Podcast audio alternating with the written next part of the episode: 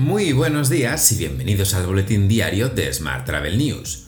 Hoy es viernes 3 de junio de 2022, Día Mundial de la Bicicleta, Día Internacional del Sommelier y Día Mundial del Donut. Yo soy Juan Daniel Núñez y esta es la edición número 948 de este podcast diario.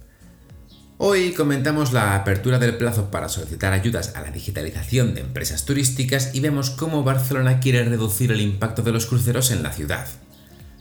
Ya sabes que puedes suscribirte a este podcast en iTunes, Spotify o iVoox, pedirle a Siri o Alexa que reproduzca nuestro último programa y que también puedes escucharnos cada mañana en radioviajera.com.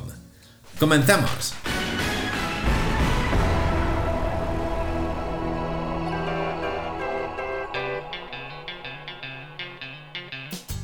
España ya no someterá a controles sanitarios a los viajeros procedentes de la Unión Europea o de países asociados al Tratado Schengen, según publica este pasado jueves el Boletín Oficial del Estado.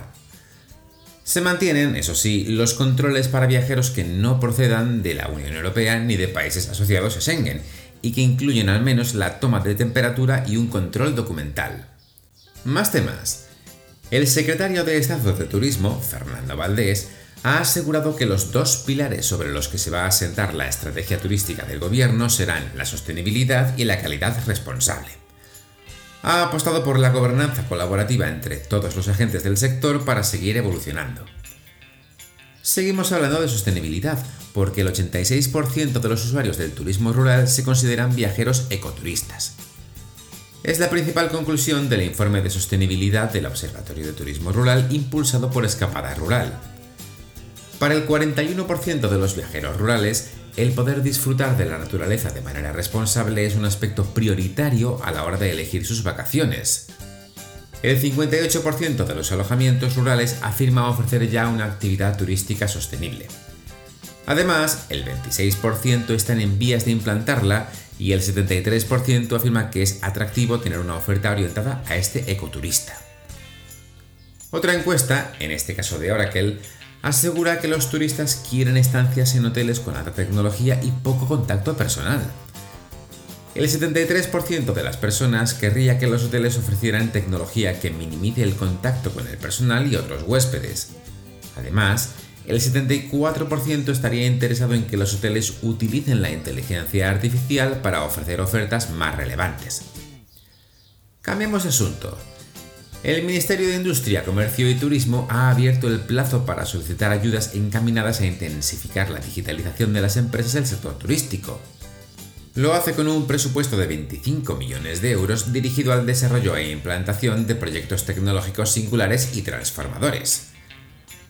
Por eso, el Plan de Modernización y Competitividad del Sector Turístico, financiado con los fondos Next Generation, dedica una atención especial a la digitalización de empresas y destinos turísticos.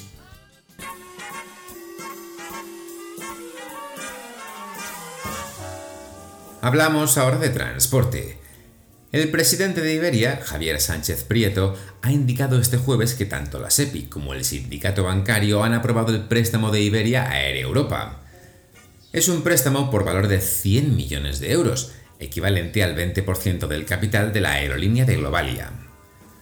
Mientras, Aboris asumirá la operativa de Vamos Air en el Caribe. La compañía, perteneciente al grupo Vamos, ha llegado a un compromiso con el, por el cual Iberojet, la aerolínea de Aboris Corporación Empresarial, operará las plazas aéreas comprometidas por Vamos Air a Cancún y Punta Cana a partir del próximo 18 de junio. Por su parte, Ryanair ha anunciado que su tráfico en mayo aumentó hasta alcanzar los 15,4 millones de clientes.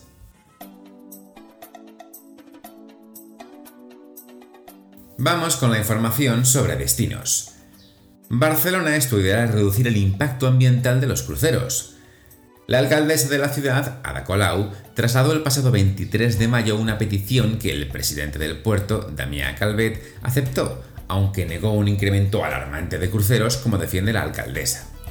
Por su parte, Gijón utilizará una herramienta tecnológica que permite controlar las viviendas vacacionales y que permitirá perseguir a aquellos que ofrecen pisos y casas en el concejo presuntamente sin licencia. De esta forma, con esta iniciativa se busca evitar la competencia desleal frente a aquellos otros alojamientos de esta tipología u otra que sí están dados de alta y tienen la licencia correspondiente. La herramienta rastrea todas las ofertas en Gijón que hay en los portales de búsqueda y la sitúa en un mapa interactivo con la información del alojamiento. También detectará si incluye la licencia en la información.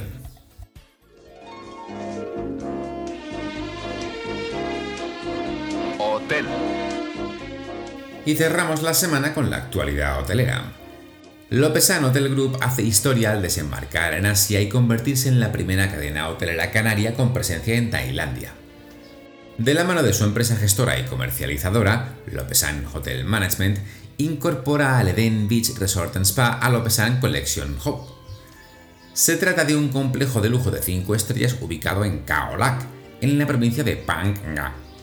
Supone el 22 hotel del grupo y el séptimo contrato de gestión, sumándose a la consolidación del Hotel Kumara Serenoa by Lopesan Hotels en el sur de Gran Canaria. Más asuntos. Hyatt Hotels Corporation ha nombrado a Javier Aguilar nuevo presidente en Europa, África y Oriente Medio para posicionar a la hotelera hacia una estrategia de crecimiento continuo en esta región. Por último, te cuento que Grupo Piñero anuncia su compromiso ambiental de plantar 14.000 árboles en un año. Esta iniciativa es la piedra angular de la campaña Una persona, un árbol, que la compañía acaba de poner en marcha dentro de su política ambiental. Con esta acción, además de la restauración ecológica de áreas degradadas de los destinos en los que el grupo está presente, se incrementa el potencial de sumidero de carbono en más de 2.700 toneladas de dióxido de carbono al año. Te dejo con esta noticia.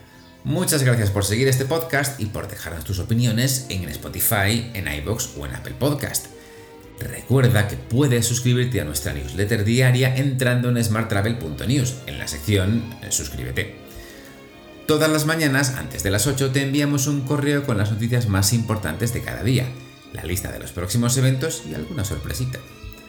También puedes recibir un mensaje con este podcast y los titulares del día directamente en tu WhatsApp. Para ello solo tienes que añadir el número 646-572-336 a tu lista de contactos y después enviarnos un WhatsApp con la palabra alta. Y eso es todo por hoy. Muy feliz fin de semana.